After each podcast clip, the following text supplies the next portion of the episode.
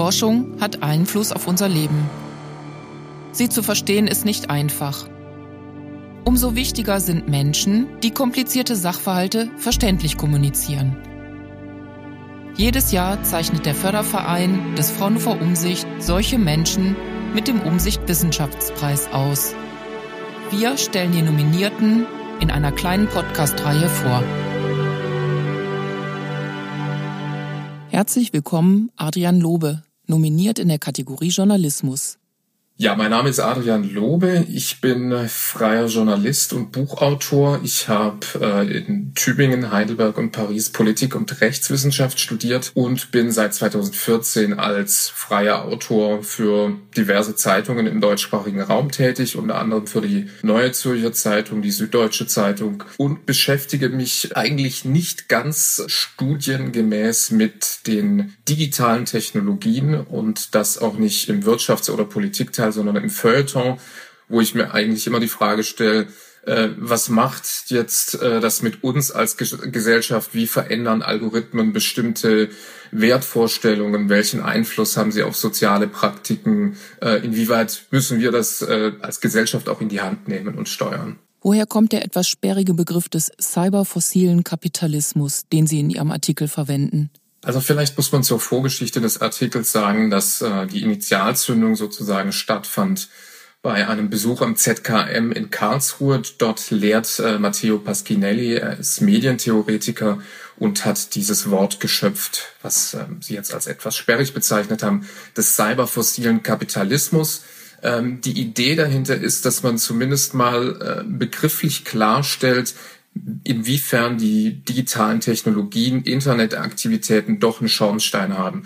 Also beim Manchester-Kapitalismus war es ja so, da konnte man das ja noch mit Händen greifen oder zumindest sehen, dass man da einen rußenden Schornstein hatte über diesen Dreckschleudern, sage ich jetzt mal, über den Fabriken. Beim Internet sieht man das nicht so. Wenn ich jetzt zu Hause vor dem Fernseher sitze und äh, eine Netflix-Serie anschaue, ist mir jetzt gar nicht so klar, inwieweit das auch CO2 emittiert. Die Serverfarmen bei Netflix ist es ja äh, Amazon, was das macht. Die stehen irgendwo in der Prärie in den USA und das bekommt man jetzt als äh, durchschnittlicher Großstadtbewohner Corona gar nicht so mit, was da in die Atmosphäre geschleudert wird. Und das ist eben die zentrale Aussage des Textes, dass Internetaktivitäten einen riesigen ökologischen Fußabdruck hinterlassen.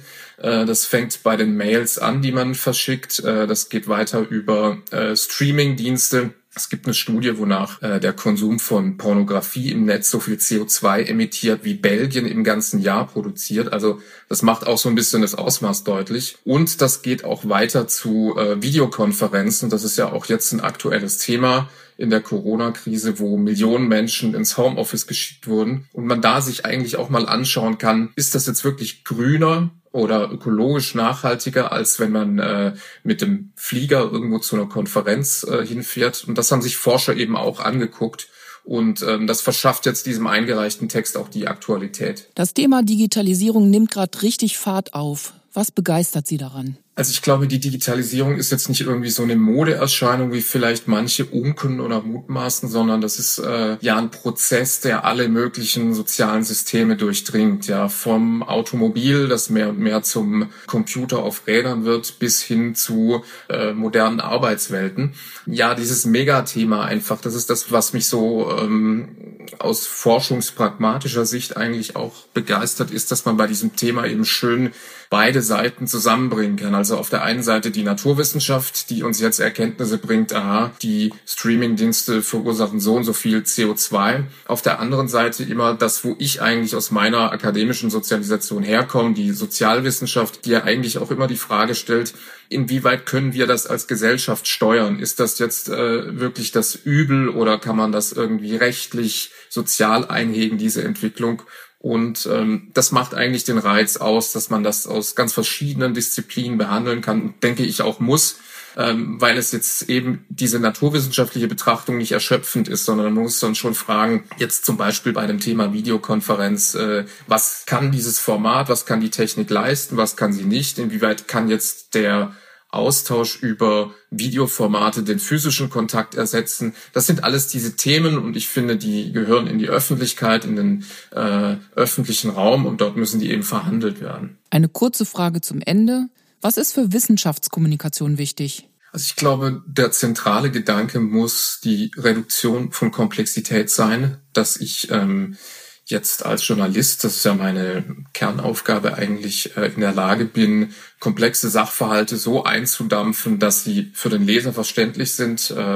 Man sollte schon etwas Vorwissen, glaube ich, voraussetzen, aber dass man äh, ein so sperriges Thema wie jetzt CO2-Verbrauch oder ähm, sagen wir mal jetzt äh, die bestimmten Cloud-Computing-Prozesse, die irgendwo im Rechenzentrum ablaufen, dass man die dem Leser verständlich macht und dass er sich auch neudeutsch abgeholt fühlt in dem, äh, was ich schreibe.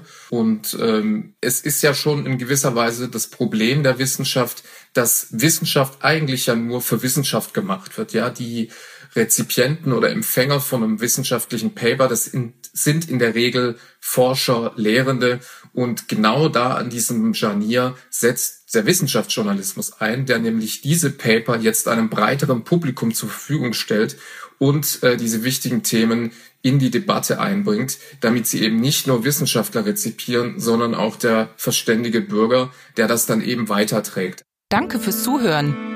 Informationen zum Umsicht Wissenschaftspreis, zur Preisverleihung und über Fraunhofer Umsicht finden Sie auf unserer Webseite umsicht.fraunhofer.de. Dort können Sie auch unseren Newsletter oder RSS-Feed abonnieren, um keine Podcast-Folge zu verpassen.